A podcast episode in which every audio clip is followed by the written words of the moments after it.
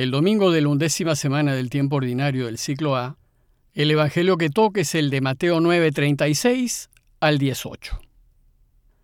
En aquel tiempo, al ver Jesús a la gente, se compadecía de ella, porque estaba extenuada y abandonada, como ovejas que no tienen pastor.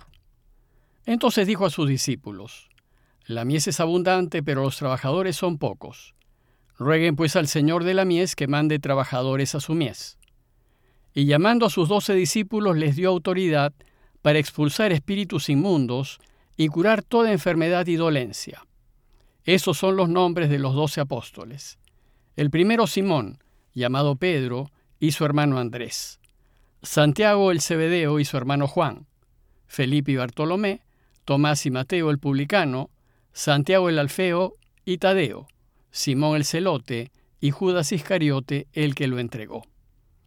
A estos dos se los envió Jesús con estas instrucciones. No vayan a tierra de gentiles ni entren en las ciudades de Samaria, sino vayan a las ovejas descarriadas de Israel. Vayan y proclamen que el reino de los cielos está cerca. Curen enfermos, resuciten muertos, limpien leprosos, echen demonios. Lo que han recibido gratis, denlo gratis. El domingo pasado Jesús nos hizo un llamado a la misericordia, y hoy pone en práctica esta enseñanza, pues el Evangelio empieza así. En aquel tiempo, al ver Jesús a la gente, se compadecía de ella, porque estaba extenuada y abandonada, como ovejas que no tienen pastor. Aquí vemos que Jesús ya no solo se compadece de los pecadores, sino que muestra su compasión por todos los que sufren, por los que están extenuados y abandonados, y por todos aquellos que están como ovejas sin pastor. Jesús usa la imagen de las ovejas sin pastor, pues sus oyentes, que eran campesinos y que vivían en un mundo campesino, pueden entender claramente lo que les quiere decir. Ellos saben que la oveja es un animal desprotegido, frágil y dependiente, que necesita de la ayuda y el cuidado de sus pastores. Jesús mira al mundo y ve que la gente se encuentra en una situación semejante a la de las ovejas sin pastor está desorientada y pasándola mal, y entonces se llena de compasión. En los domingos pasados vimos que Jesús ha venido anunciando el reinado de su Padre, pues la solución a todos los problemas del mundo es que Dios reine. Pero para que Él reine, necesita de nuestra colaboración, y nuestra colaboración se la ofrecemos decidiendo vivir de la manera como Jesús nos enseña. De modo que cuando nosotros vivamos conmovidos por el sufrimiento de la gente, poniéndonos siempre del lado de la verdad, de la justicia y de la vida, entonces Él podrá reinar. No habrá más cansados ni agobiados, y el mundo cambiará para bien. Por tanto, si somos compasivos y nos conmovemos con el sufrimiento de los demás, hay que hacer como Jesús y tomar la decisión de hacer algo por ellos. Bueno, pues la vida pública de Jesús fue un poner manos a la obra para lograr esto.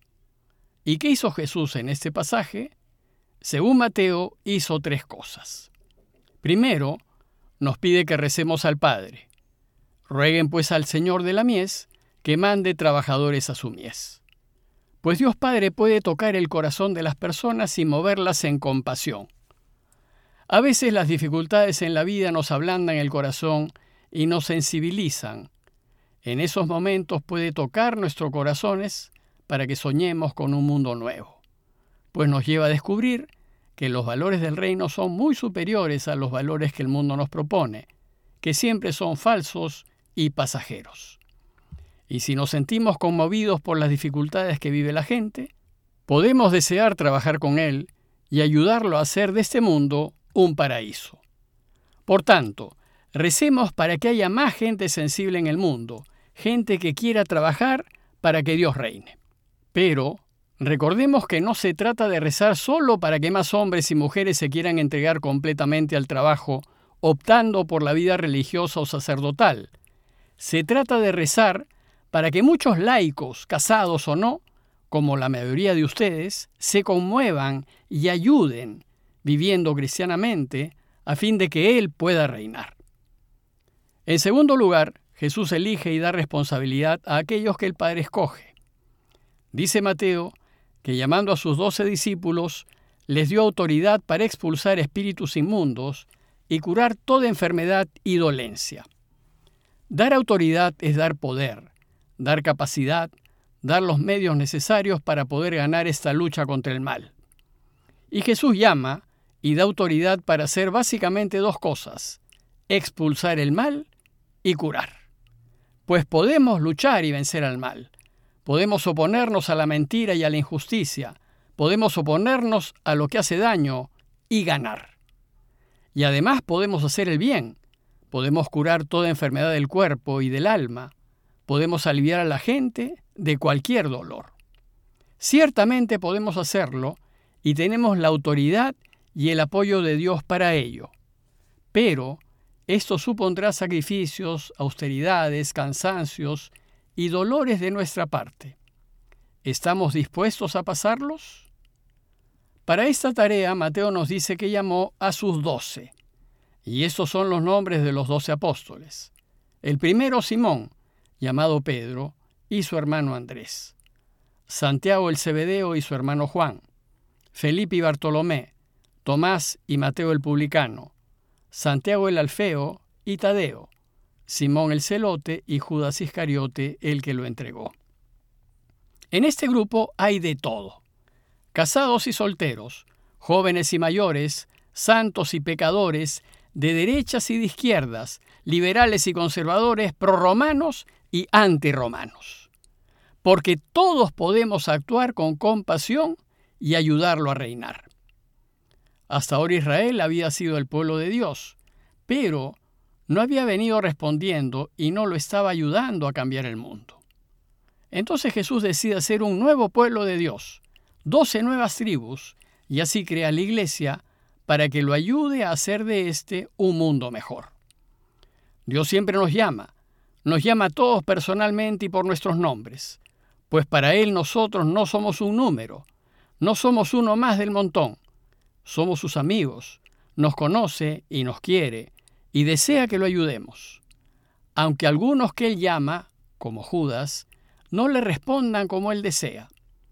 Lo que sucede es que a pesar del llamado que nos hace Dios, siempre nos mantenemos libres para decidir quién queremos que sea nuestro Señor, o el dueño y Señor del universo, o el poder, el dinero y el placer. Desgraciadamente el caso de Judas se repite siempre en la historia, y así sucede hoy en la iglesia. Hay algunos que parecen ser de los nuestros, pero en realidad no les interesa a Dios. Su Señor es el poder, el dinero y el placer. Y aunque duela que gente de iglesia en puestos importantes, como fue el de Judas, traicionen la causa de Jesús y sean un obstáculo para que Él reine, no podemos echar por la borda el hermosísimo proyecto de Dios a causa del comportamiento de algunos que empañan su bondad. No podemos quedarnos atascados en sus inconsecuencias. Por tanto, no pongamos nuestro corazón en las personas, Pongámoslo solo en Él, que nunca falla, tomando conciencia de que somos limitados. Y en tercer lugar, Jesús envía el trabajo a los que ha elegido y han respondido. A estos doce los envió Jesús con estas instrucciones. No vayan a tierra de gentiles, ni entren en las ciudades de Samaria, sino vayan a las ovejas descarriadas de Israel. Esta orden de Jesús es la respuesta a su honda preocupación, a su compasión y a su deseo de hacer algo por la gente para que viva y no perezca. Y envía a los que ha elegido a que salgan a buscar a esas ovejas descarriadas de Israel. Y esta es nuestra tarea, movernos en compasión, ayudando a quienes lo necesiten. Pero ¿y por qué solo a las ovejas de Israel? ¿Y qué pasa con las demás personas? ¿Qué pasa con las que viven en Samaria o en tierra de gentiles?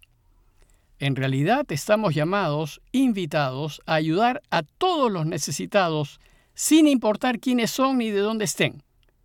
Pero nuestra ayuda tiene que ser siempre discreta, discernida, pensada y razonada.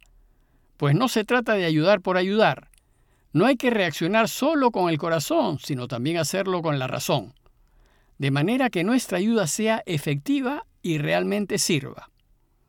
Esto significa ir pacientemente, por partes poco a poco, primero por los que tenemos cerca, y luego iremos hacia los demás, pues quien mucho abarca, poco aprieta. Finalmente la iglesia llegará a todo el mundo, pero requerirá de tiempo. La conclusión del texto de hoy es muy bonita, pues resume nuestra tarea. Vayan y proclamen que el reino de los cielos está cerca.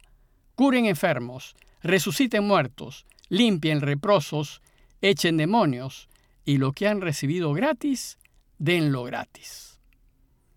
A la luz de todo este texto, tres son sus recomendaciones finales. En primer lugar, recuerden lo que hay que enseñar. Vayan y proclamen que el reino de los cielos está cerca. Debemos anunciar que lo mejor que le puede pasar al mundo es que Dios reine. Y nuestra tarea deberá ser preocupémonos para que así sea. Esta posibilidad está al alcance de nuestra mano y podemos hacerlo. En segundo lugar, recuerden lo que hay que hacer. Curen enfermos, resuciten muertos, limpien leprosos, echen demonios. Pues de lo que se trata es de ayudar a todos en todo ayudarlos materialmente curando y ayudarlos espiritualmente, resucitando muertos. Pero además hay que perdonar, limpiar leprosos y oponernos al mal, echar demonios.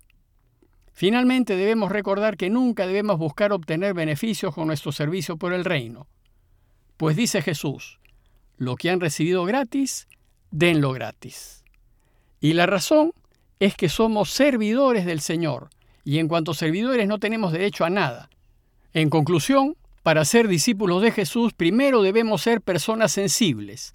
Nos debe conmover el sufrimiento ajeno al punto de querer evitárselo. Pero hay mucho que hacer, y somos pocos los que queremos ser consecuentes. Y si bien muchos son los bautizados y muchos se dicen cristianos, y muchos van a misa los domingos, desgraciadamente pocos son los comprometidos con su causa. Pocos son los que han entendido su camino y desean vivir verdaderamente su fe. Parroquia de Fátima, Miraflores, Lima.